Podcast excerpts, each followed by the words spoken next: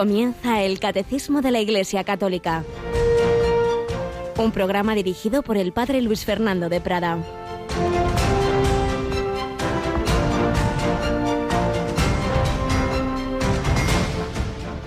¿Y vosotros quién decís que soy yo? Simón Pedro tomó la palabra y dijo, Tú eres el Mesías, el Hijo del Dios vivo. Y Jesús le respondió, Y ahora yo te digo, Tú eres Pedro, y sobre esta piedra edificaré mi iglesia, y el poder del infierno no la derrotará. Alabado San Jesús, María y José, muy buenos días y feliz solemnidad de San Pedro y San Pablo, las columnas de la iglesia. Tú eres Pedro, sobre esta piedra edificaré mi iglesia.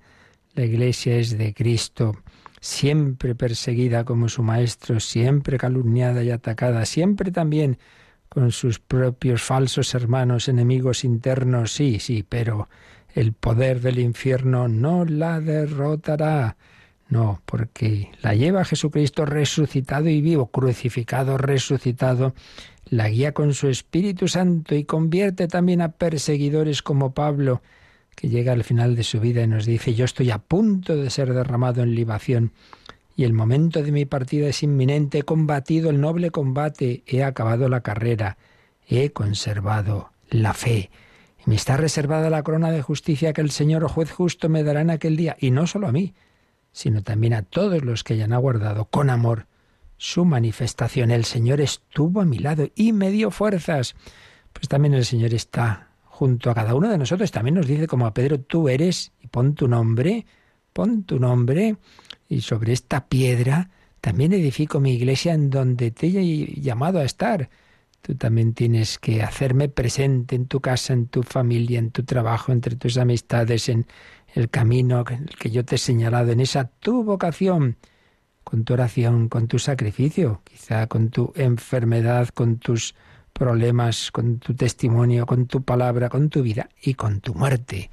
Pablo y Pedro, Pedro y Pablo, apóstoles, mártires, testigos de Cristo, los dos dieron la vida por Jesús en Roma. Y ahí los tenemos en esa plaza de San Pedro y ahí las reliquias de Pedro sobre las que está edificada la, la gran basílica de San Pedro y la de San Pablo, San Pablo Extramuros, dos de las basílicas mayores de Roma. Bueno, pues nos encomendamos a ellos, San Pedro y San Pablo, gran solemnidad. El Señor cuenta con cada uno. Sobre esta piedra edificaré mi radio. Yolanda, también sobre ti. Buenos días. Buenos días. También la Virgen nos pide colaboración para, a través de la radio, edificar la iglesia de su Hijo. Bueno, los apóstoles tienen sucesores que son los obispos y precisamente este próximo sábado retransmitimos una otra toma de posesión episcopal, ¿verdad? Nos vamos hasta Bilbao y vamos a retransmitir a partir de las 11 de la mañana, las 10 en Canarias, esa toma de posesión de Monseñor Joseba Segura como obispo de Bilbao. Y es Jesucristo quien llama a los apóstoles, quien llama a los obispos. Pues vamos a estar con el Señor de una manera especial comunitaria a través de la radio este jueves porque es víspera de primer viernes de mes. Y como hacemos aquí en Radio María, pues vamos a tener una hora santa. Eh, vamos a retransmitirlo también a través de nuestra página web a partir de las 11 de la noche, las 10 en Canarias. Este jueves, víspera de primer viernes de mes. Recordemos, como siempre, que quien quiera que sus intenciones de oración estén escritas ahí al pie del altar, que lo haga hoy o mañana, no más tarde, por favor que necesitamos tiempo para preparar todo, cada hora santa es pues muchas, muchas cosas que preparar. Y luego el viernes, primer viernes de mes, pues ya sabéis esa promesa del corazón de Jesús, precisamente a Santa Margarita María, que enseguida seguimos conociendo su vida, esa promesa de asistirnos en la hora de la muerte, eh, haciendo esa comunión durante un tiempo largo, nueve al menos primeros mm, viernes de mes seguidos y luego no está puesto explícitamente en la promesa, pero se aconseja obviamente que también hagamos esa confesión todos, al menos todos los meses, limpiar el alma, pues muy conveniente y recibir esa sangre del Señor. Y ese viernes, como es todos los viernes del año, son días penitenciales, y especialmente el primer viernes de mes desde la Familia Mundial de Radio se invita a sus millones de oyentes en el mundo entero a que acentuemos la, la oración, el ayuno, la penitencia, estos tiempos difíciles, pues tantas intenciones, no solo la pandemia del COVID, sino tantas otras pandemias, la anticultura de la muerte que avanza terriblemente, como ayer nos explicaba Monseñor Munilla. Bueno, bueno, las puertas del infierno no la derrotarán. Así que con confianza en el corazón de Cristo que le dijo a Santa Margarita María, reinaré a pesar de mis enemigos. Reinaré a pesar de mis enemigos, como al padre Bernardo de Hoyos, reinaré en España. En esa esperanza caminamos nuestra vida y la historia de las naciones y de la humanidad está en manos del Señor. Por eso no tengamos miedo. Bueno, pues vamos adelante conociendo esa autobiografía de Santa Margarita María de Alacoque cuando ya estamos terminando este mes de junio, este mes del corazón de Cristo.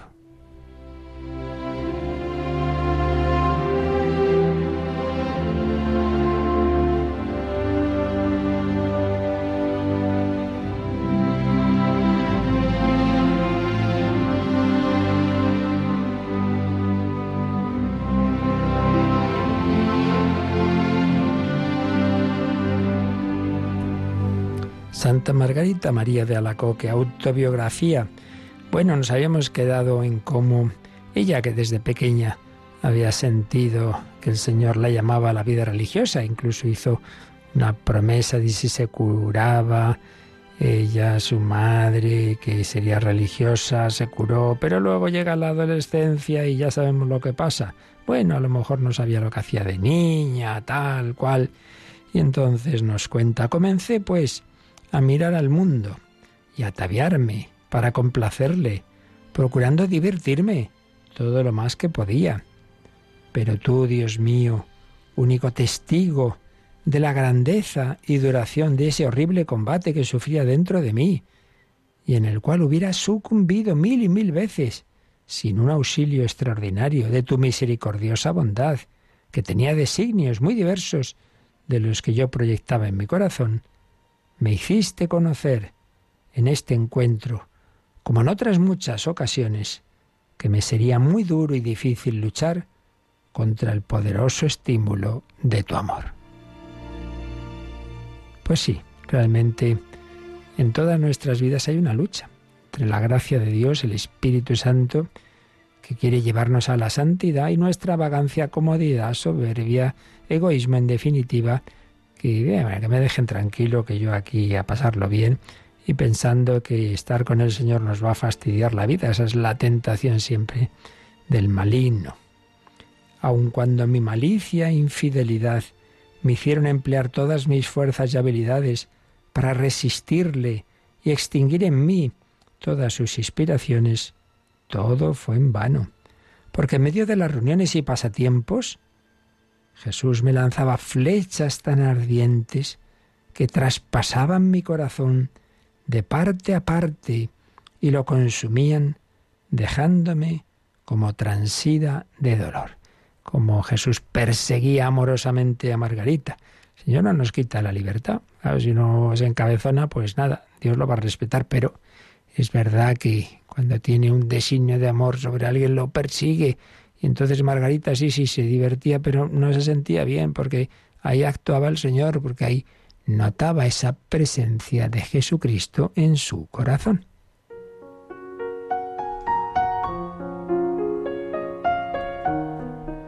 Y no siendo aún esto suficiente para hacer, para hacer soltar su presa a un corazón tan ingrato como el mío, me sentía como ligada y arrastrada con cordeles con tal fuerza que al fin estaba obligada a seguir al que interiormente me llamaba a un sitio secreto, donde me hacía severas reprimendas, porque estaba celoso de mi miserable corazón, que sufría persecuciones espantosas.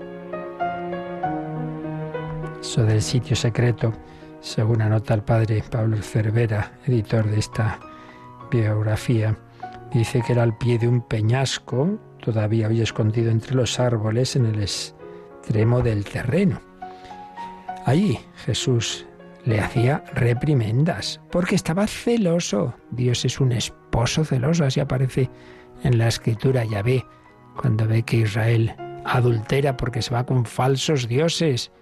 El único Señor de nuestra vida, de cada uno de nosotros, es Él, Él, el Señor, que se ha desposado con la humanidad haciéndose hombre y firmando el, acta de la alianza con su sangre, sangre de la alianza nueva y eterna, y nosotros ahí tonteando con unos y con otros.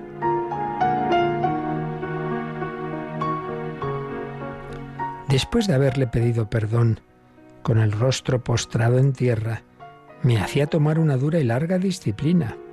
Pasado esto volvía como antes a mis resistencias y vanidades. Así somos, ¿eh? Qué lucha.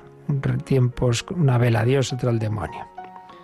Pero luego, cuando por la tarde me quitaba las malditas libreas de Satanás, es decir, los vanos adornos, instrumentos de su malicia, se me ponía delante mi soberano maestro todo desfigurado, como estaba en su flagelación, haciéndome extraños reproches, que eran mis vanidades, la que le había reducido a tal estado, que perdía un tiempo tan precioso, del cual se me pediría rigurosa cuenta a la hora de la muerte, que le traicionaba y perseguía después de haberme dado tantas pruebas de su amor y del deseo que tenía de hacerme semejante a él. Madre mía, cómo el Señor entraba en su corazón y le hacía ver eso a cada uno de nosotros, ¿eh?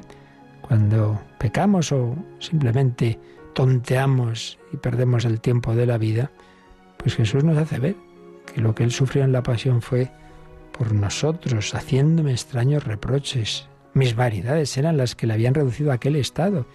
El tiempo que perdemos. Si dice Jesús, se pedirá cuenta de toda palabra ociosa, pues anda, que no tenemos horas ociosas que perdemos miserablemente. No que el ocio en sí mismo sea malo, ¿eh? sino cuando ya es desproporcionado que le traicionaba y perseguía después de haberle, haberme dado tantas pruebas de su amor, tantos regalos que nos hace Dios y que no le correspondemos. Todo esto se grababa tan profundamente en mi espíritu y habría tan dolorosas llagas en mi corazón que lloraba amargamente y me sería muy difícil expresar lo que sufría y lo que pasaba por mí. Pues ya vemos veces pensamos que el santo siempre, siempre, siempre, siempre ha respondido todo perfecto. No, no.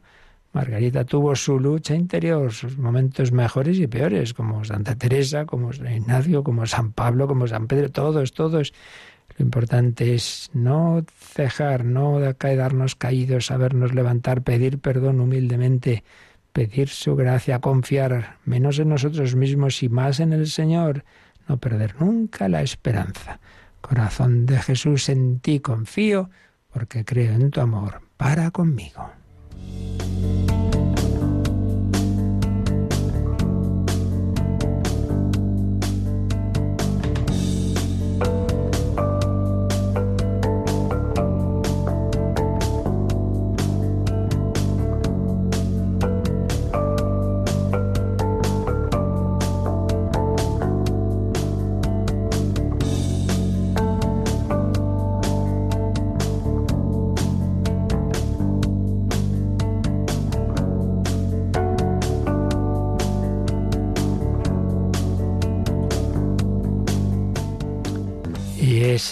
Señor Jesús que tocaba el corazón de Margarita con su gracia, con sus inspiraciones, de una manera más segura aún y más comunitaria y, con esa promesa de su actuación sin ninguna duda, pues lo hace en la liturgia de la Iglesia y se sirve en ella pues de numerosos signos y símbolos que estamos viendo que corresponden a la naturaleza del hombre, porque no somos espíritus puros, tenemos, somos hechos con esa síntesis de espíritu y materia. Por otro lado, la materia es algo bueno, el, el, mundo es bueno, Dios lo ha creado ya pensando en su culminación en Cristo, en cómo todos esos elementos buenos, repito, materiales, pues iban a ser asumidos en la revelación, como Dios nos dice palabras a través de lo que encontramos en el mundo, en la naturaleza, son signos del ser de Dios, cada uno refleja algo de él,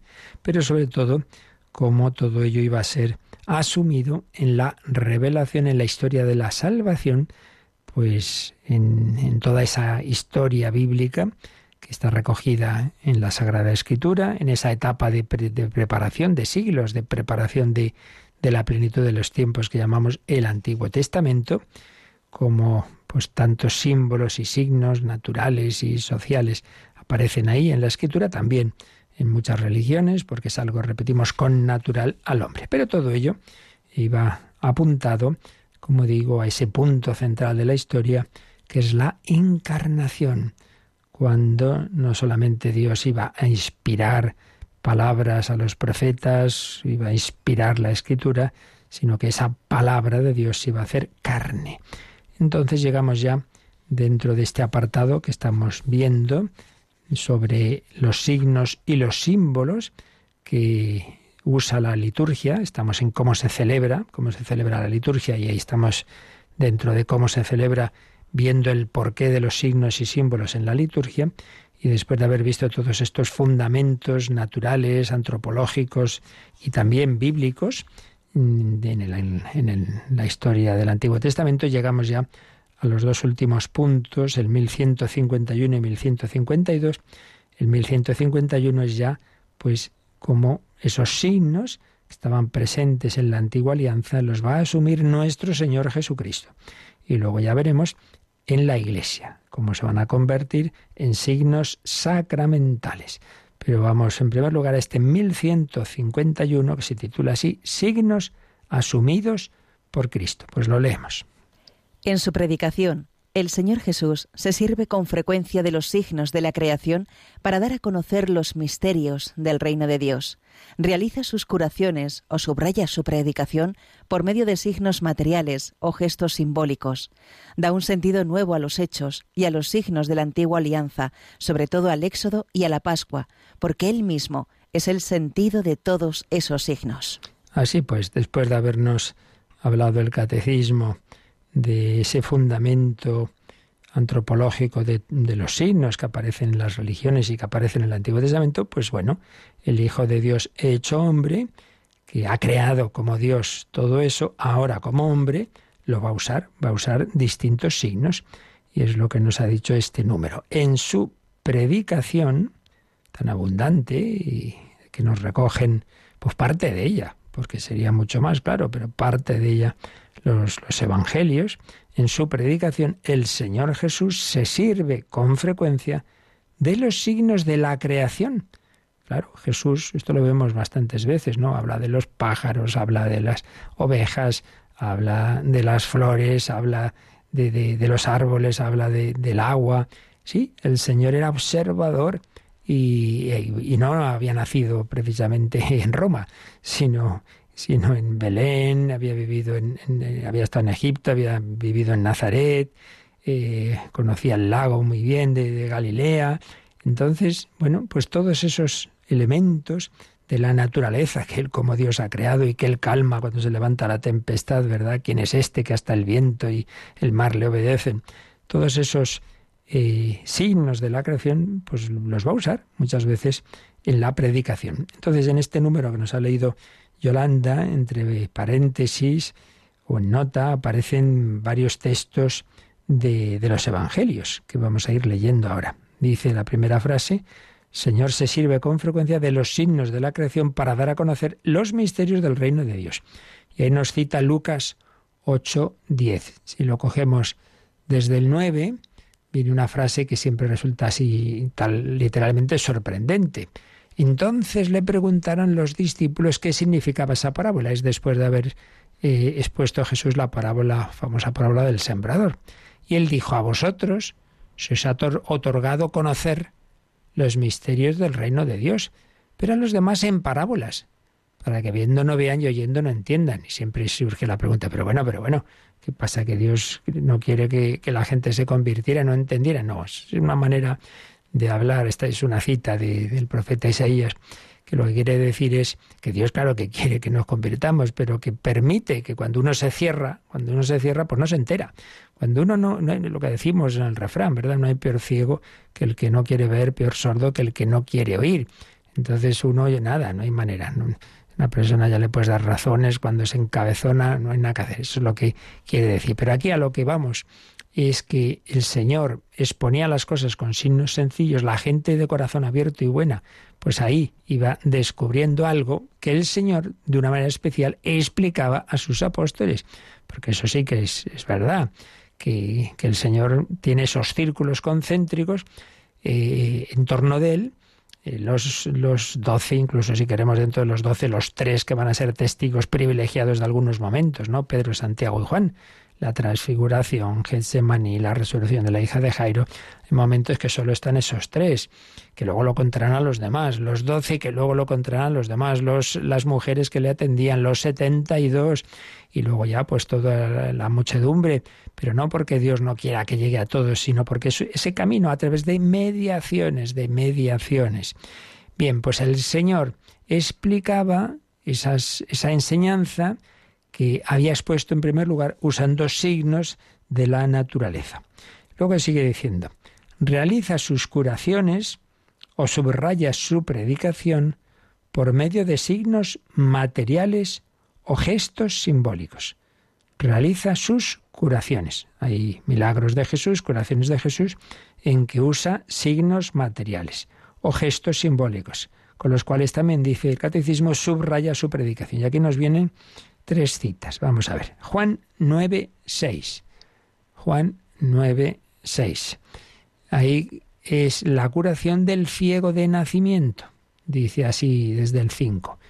Mientras estoy en el mundo, soy la luz del mundo. Jesús mm, eh, nos habla en este, este, este capítulo 9 del Evangelio de San Juan, nos quiere mostrar a Cristo como luz del mundo.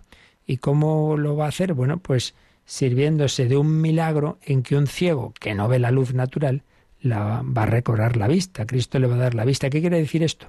Que nosotros también nos ilumina con el don de la fe a través del bautismo, nos ilumina. El bautismo es iluminación para que veamos la luz del mundo que es Cristo y desde esa luz veamos bien el mundo, entendamos el sentido de la, de la realidad, de la historia de mi vida pero con la luz de Dios. Si no, no, me, entiendo, no entiendo esta vida, no hay que la entienda. Si no tenemos esa luz que nos hace ver que esta vida no se cierra en sí misma, que, que no es, bueno, por los, los aquí el que, el que triunfa pues al final tantas veces es la injusticia, o tantísimas, la injusticia y, y, en cambio tanta gente humilde, pobre, buena, maltratada injustamente. Oiga, oiga, esta vida no, no termina aquí, ¿eh? Y que los parámetros de éxito o derrota no son precisamente la fama y el dinero, ¿eh? sino otros valores. Pero todo eso sin la luz de Cristo pues no se entera uno. Mientras estoy en el mundo, soy la luz del mundo. Dicho esto, escupió en la tierra, hizo barro con la saliva, se lo untó en los ojos al ciego y le dijo, ve a lavarte a la piscina de Siloé, que significa enviado. Él fue, se lavó y volvió con vista. Y uno dice, anda, pues vaya lío.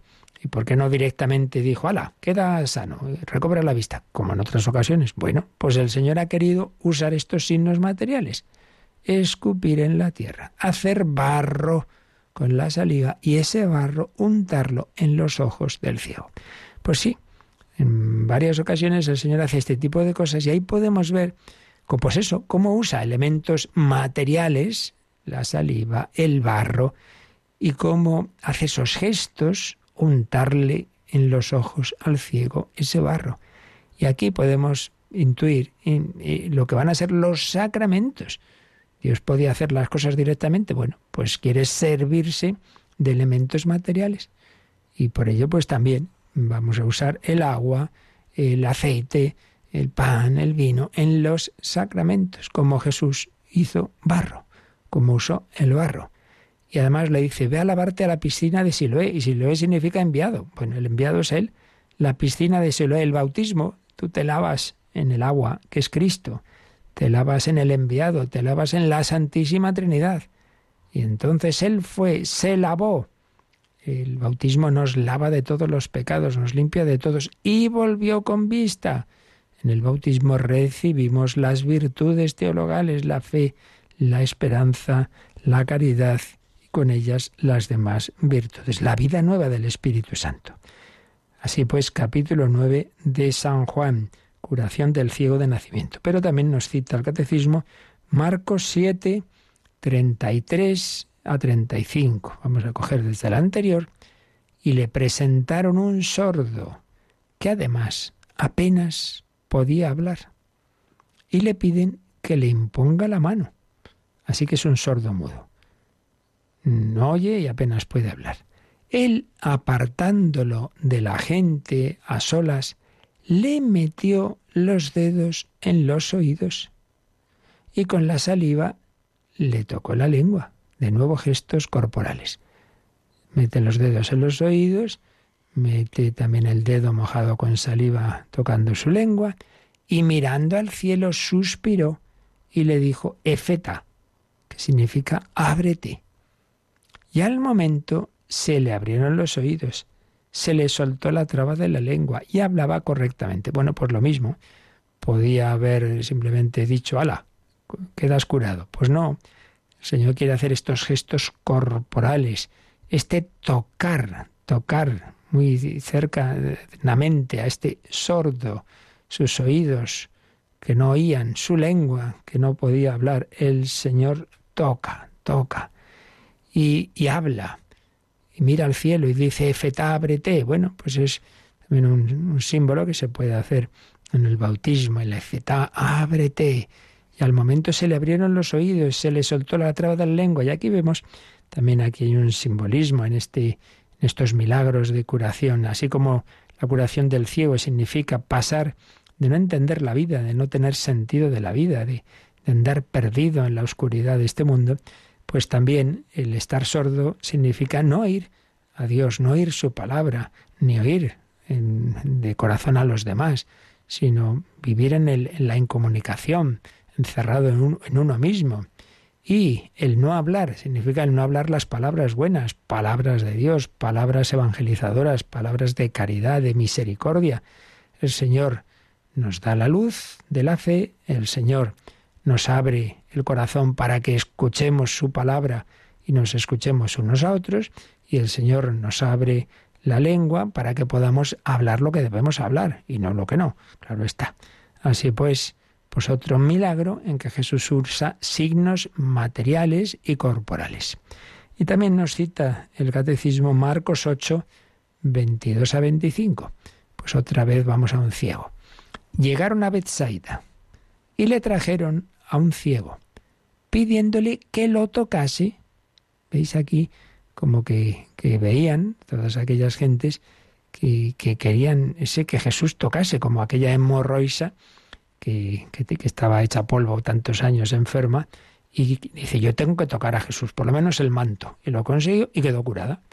Pues de nuevo vemos lo mismo, ese sentido que tan distinto al gnosticismo y a los falsos espiritualismos de la nueva era y todas estas cosas extrañas, que en el fondo es pues prescindir de las mediaciones, prescindir de Jesucristo, de que Dios se ha hecho hombre y el Dios hecho hombre quiere sanarnos Él a través de, de, tocarnos en la iglesia con los sacramentos. Pero volvamos al ciego de Bethsaida. Le trajeron a un ciego pidiéndole que lo tocase. Él lo sacó de la aldea llevándolo de la mano. Otro gesto corporal. Le untó saliva en los ojos, otra vez la saliva, otra vez, en este caso, en, en los ojos, la saliva. Le impuso las manos, como se las imponemos al que se está confesando al dar la absolución o al que está siendo ordenado sacerdote, etcétera, le impuso las manos y le preguntó: ¿Ves algo? Levantando los ojos dijo: Veo hombres, me parecen árboles, pero andan. Había sido una primera fase de la curación. Aquí hay otro símbolo. Normalmente el Señor cura de golpe a una persona, pero no siempre. Aquí lo hace progresivamente y ahí también se nos enseña que muchas veces la acción de Dios es así, no es, ala, ya está, todo solucionado, sino que, oye, esta confesión te ayuda pues a ir quitando lo más gordo, pero luego habrá otra que te purificará más y otra que te iluminará más y esta comunión y luego mañana otra y poquito a poquito Dios va sanándonos, es lo más habitual. ¿Ves algo? Veo hombres, me parecen árboles, pero andan. Le puso otra vez las manos en los ojos. El hombre miró estaba curado y ahora ya sí veía todo con claridad. ¿Veis? Hay dos fases en esta curación y en ambas hay un contacto corporal, contacto corporal e incluso el uso en el primer momento de la saliva. Así pues, vemos como Jesús, pues eso, es a través de su humanidad y usando también elementos materiales, cómo se nos acerca, cómo nos cura, cómo actúa en nuestra vida. Pues vamos a, ponernos a sus pies, vamos como, como estos hombres ciegos, sordomudos, a pedir a Jesucristo que nos toque, que nos cure, que, que no intentemos ser eso, puros espíritus, no, no, no, no. Es por tu espíritu, es por tu carne, es por tu sangre. Como, como tú me quieres sanar, pues voy a acudir a ti, Jesucristo. Quiero seguir el camino que tú me has dejado. Ahora Jesús eso que hizo en su vida terrena, lo hace a través de los sacramentos de la Iglesia. Ahora Jesús nos toca también con, con el agua, con el pan, con el vino, con su cuerpo, con su sangre.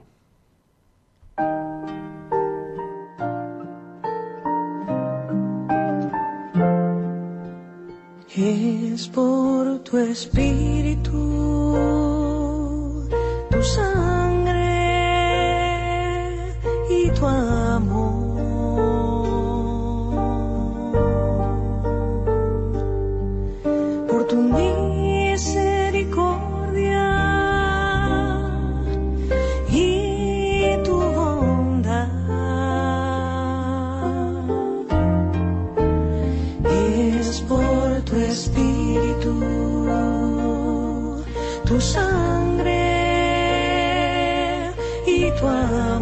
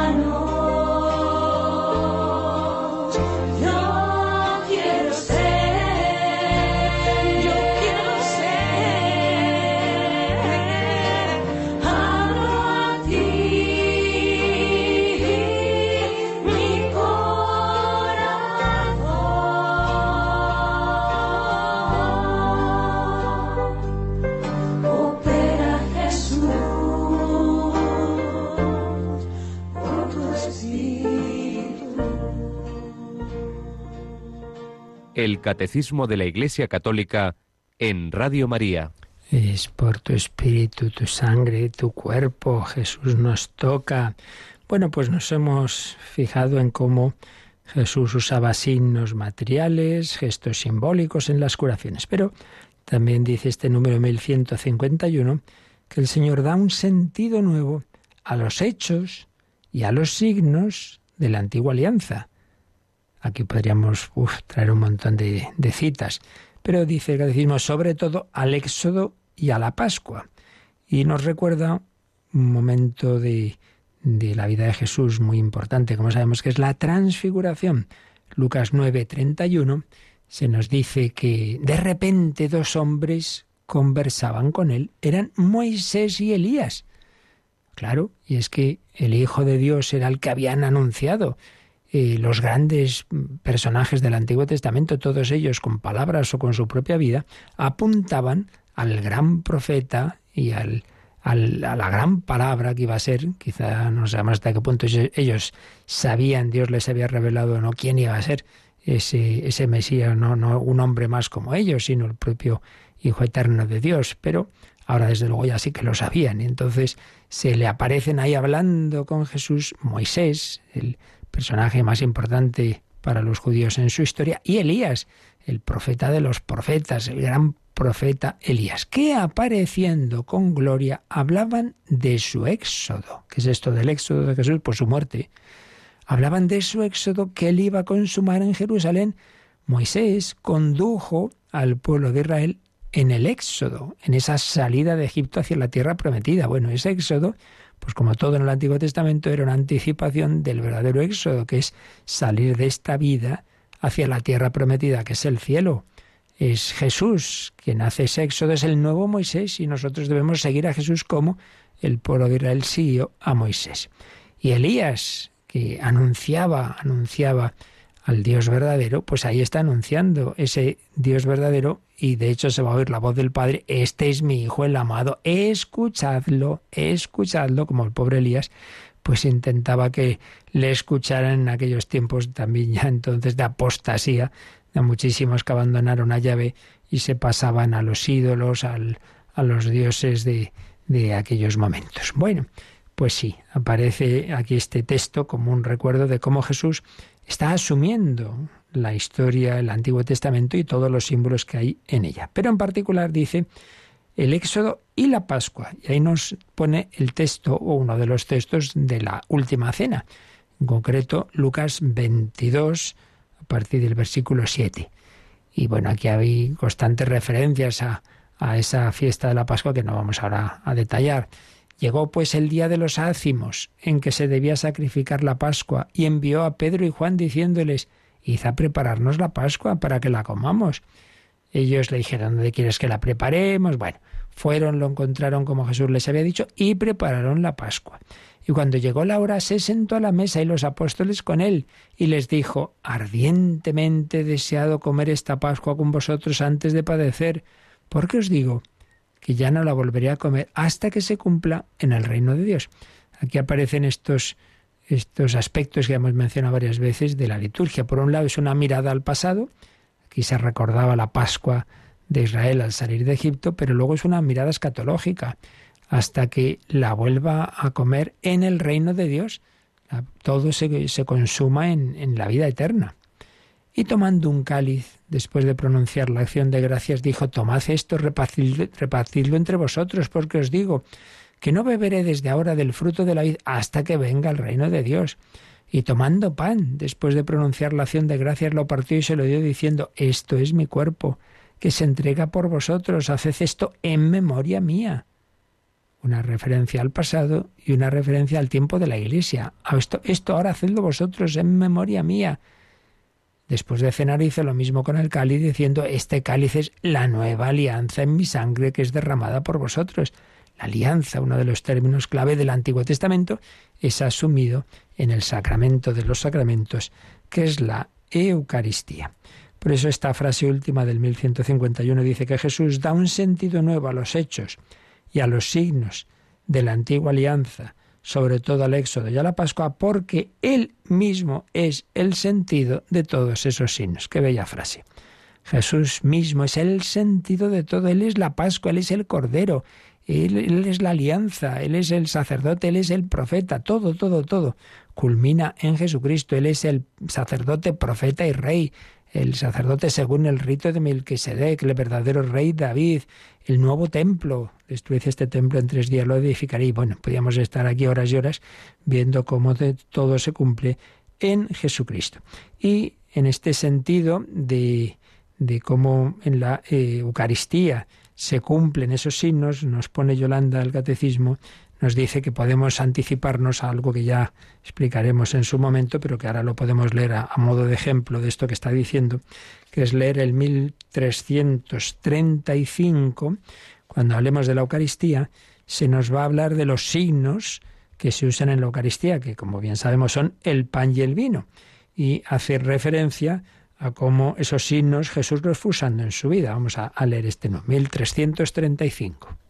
Los milagros de la multiplicación de los panes, cuando el Señor dijo la bendición, partió y distribuyó los panes por medio de sus discípulos para alimentar la multitud, prefiguran la sobreabundancia de este único pan de su Eucaristía.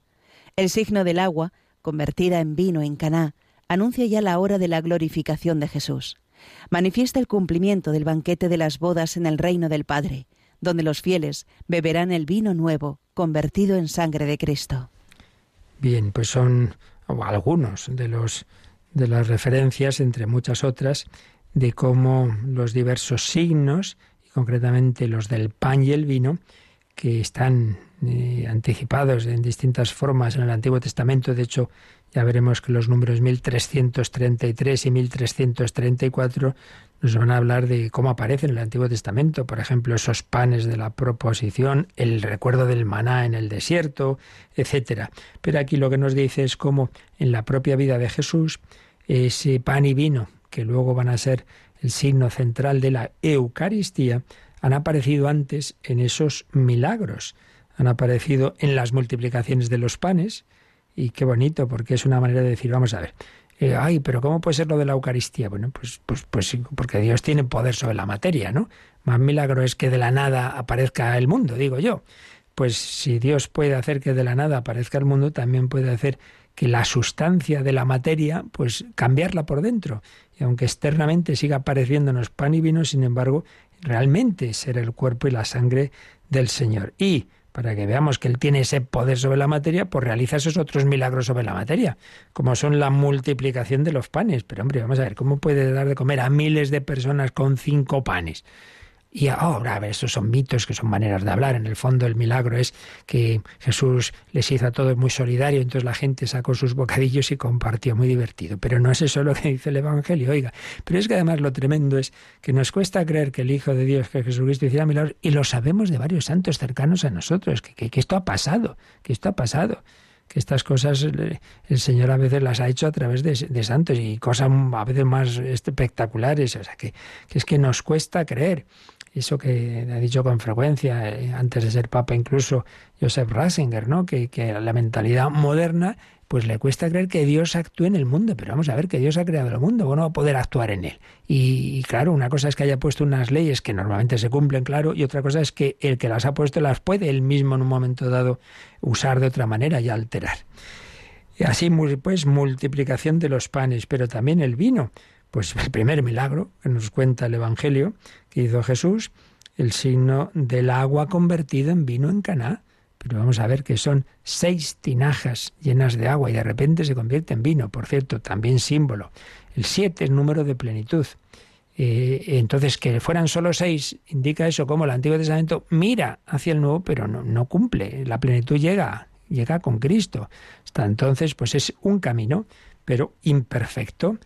Entonces, Señor parte de lo que ya hay, parte de, esa revelación, de esa antigua alianza, seis tinajas, eso está ahí, eso es necesario, pero si no llega Él y, hace ese, ese milagro, pues no hay vino, se quedan ahí los pobres los novios pasándolo mal.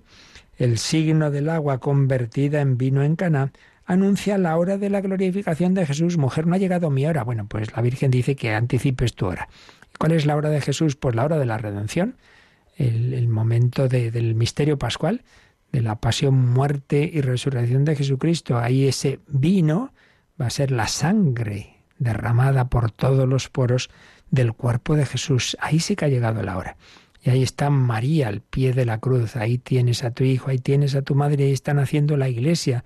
Salió sangre y agua de la lanzada, signos pues de, esos sacramentos, el agua, la vida nueva del Espíritu Santo se nos comunica especialmente por el bautismo, la sangre que se nos va a dar en la Eucaristía. Bueno, pues eso estaba anticipado por la intercesión de María en Caná. Sí, la conversión del agua en vino. Manifiesta el cumplimiento del banquete, de las bodas en el reino del Padre. Si es que todo cuadra, si es que es impresionante cómo esto es un puzzle donde uno va viendo, uy, pero si todas las piedras ahora, ahora encajan, claro, ¿eh? Dios no da puntada sin hilo. Este milagro lo realiza en una boda. Pero vamos a ver, ¿qué es la alianza? Pues la alianza es la boda entre Dios y la humanidad, entre Yahvé y Israel, y ahora pues entre, entre el Señor, la Santísima Trinidad, que el Hijo se ha hecho hombre para desposarse en la misma naturaleza con la humanidad, porque si no sería, claro, una boda entre tan desiguales. Bueno, pues Dios se ha hecho igual a nosotros, se ha hecho hombre, semejante en todo el hombre, sin pecado, pero se ha hecho hombre. Y entonces nos desposa la alianza eh, que fue anticipada en tantas ocasiones en el Antiguo Testamento, con Noé, con Abraham, con el pueblo de Israel en, en el Sinaí, etcétera. Esa alianza ahora se cumple en los sacramentos de la Iglesia.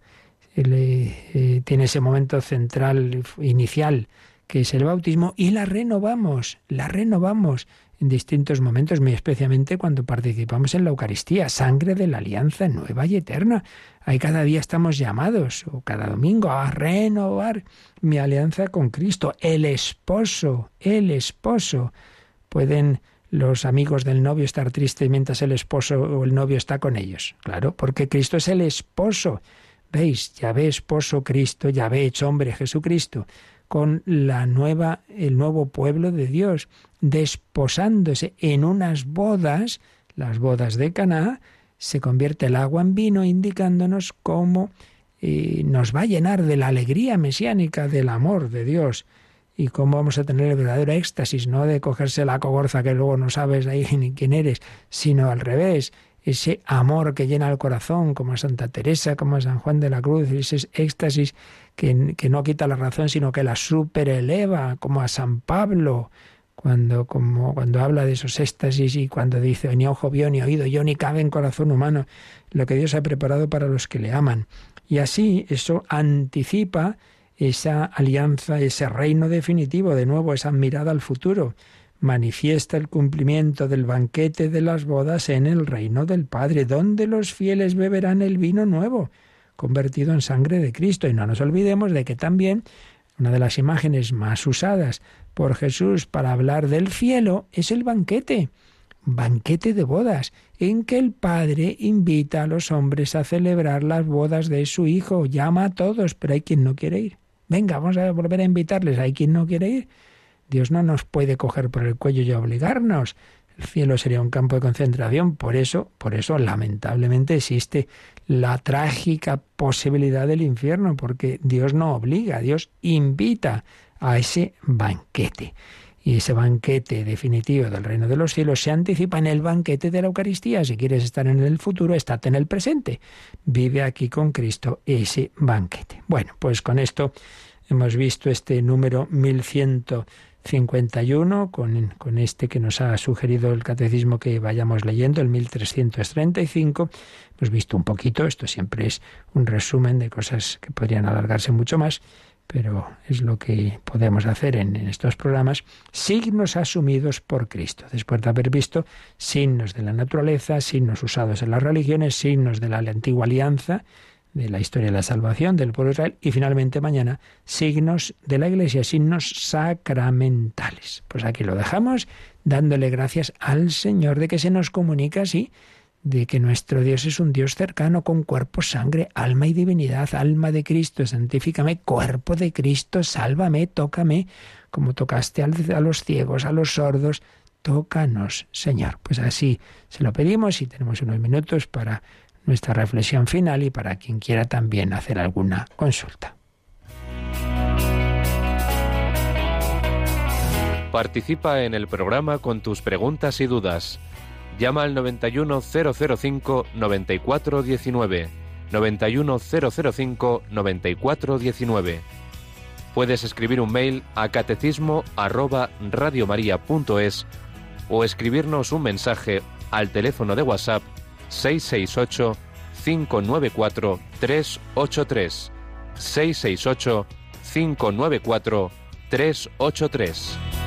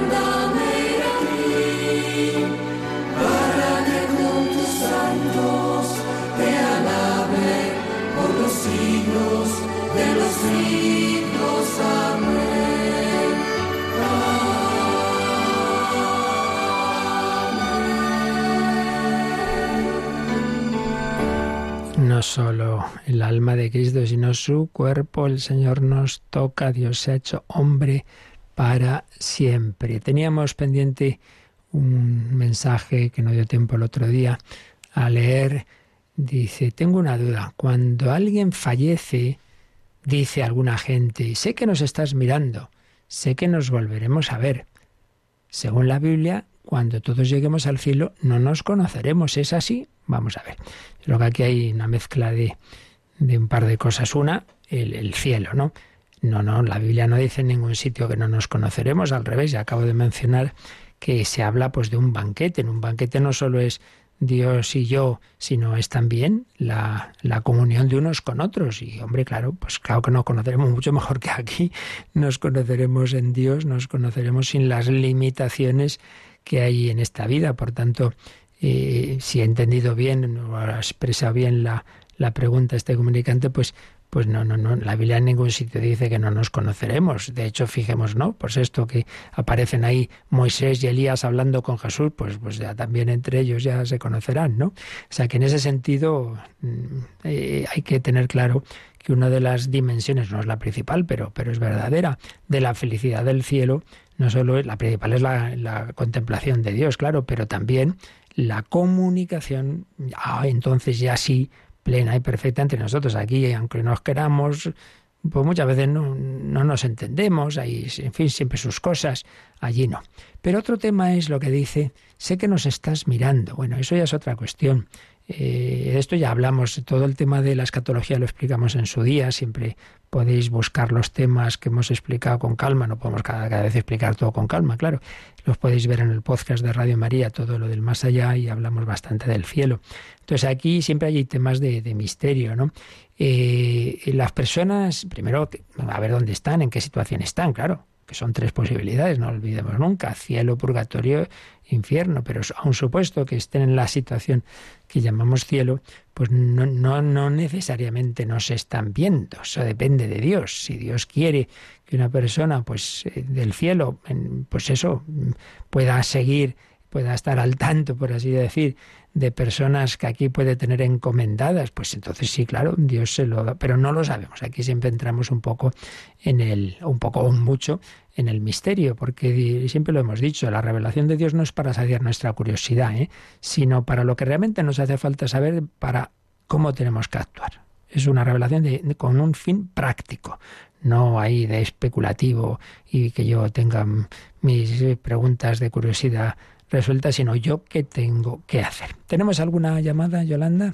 Sí, nos eh, ha mandado un mensaje Altagracia, que es dominicana, y nos cuenta que ella, a la hora de comulgar, pues eh, siempre ha inclinado la cabeza, ha hecho un gesto de rodillas y, sobre todo el comulgar con la mano derecha. Pero observa que hay en iglesias que no hacen eso, que la gente se acerca a la comunión como mucho eh, más relajado. Entonces, quiere saber un poco cuál es la manera correcta de comulgar pues, pues ella lo hace muy bien. Que aquí siempre, a veces tenemos ese tipo de preguntas que yo siempre digo lo mismo. Yo lo único que puedo hacer es explicar lo que, lo que está dicho, lo que hay que hacer, la doctrina de la Iglesia y sus normas, que luego en un sitio se haga así o sea, pues eso ya no, yo qué sé, eso habría que estar en ese sitio y, y pero yo ahí no puedo entrar. Eh, o sea, que lo que está dicho es, en primer lugar, que hay que hacer un, o sea, que Primero, el fondo doctrinal, que siempre es lo principal, es el fondo doctrinal y luego eso cómo se expresa con un gesto. El fondo doctrinal es que no puede comulgar uno si no cree que va a recibir a Jesucristo, Dios y hombre verdadero. Claro, si no cree que eso es pan normal, no puedes comulgar. Y por eso, el que te departe la Sagrada Comunión te muestra y te dice el cuerpo de Cristo. Y tú dices amén, es decir, lo creo, porque si yo no creo que es el cuerpo de Cristo, no puedo comulgar. Vale. Entonces, fe en que es el Hijo de Dios, Dios y hombre verdadero. Por tanto, adoración. Por eso antes, en la consagración, lo suyo, si uno no está impedido, es arrodillarse. Bueno, llega la comunión. Entonces uno puede, o el gesto de expresar que tengo esa fe en la presencia de Jesucristo es o bien hacer genuflexión, o bien recibir la comunión de rodillas, o bien si lo hace de pie, como bien dice esta alta gracia, pues hacer una inclinación con la cabeza. Entonces, con eso manifiesto externamente esto que estamos hablando, que las cosas no son solo internas espirituales, sino expresarlas corporalmente. Entonces, pues hacer ese gesto de, de, al menos de la inclinación de la cabeza, claro que sí. Y luego se puede comulgar en la boca, se puede comulgar en la mano. Este, con esto siempre hay batallas, pero que esto es así. La Iglesia dice que puede ser si se hace bien, claro. No coger ahí como te da la gana. Esto ya lo explicaremos porque pronto vamos a hablar de los signos en, eh, sacramentales, ¿no?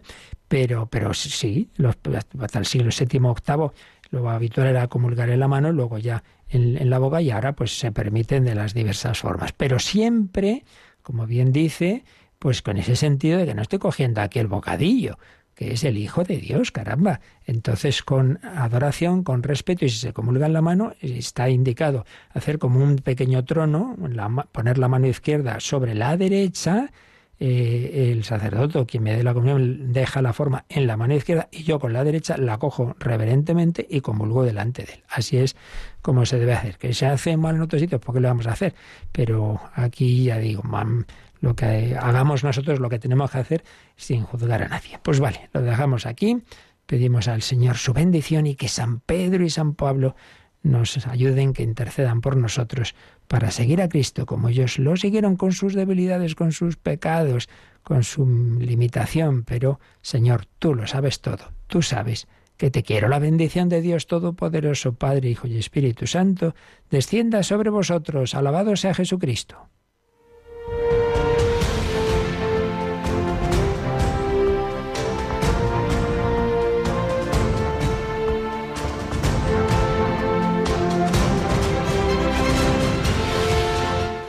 Han escuchado en Radio María el Catecismo de la Iglesia Católica. Un programa dirigido por el Padre Luis Fernando de Prada.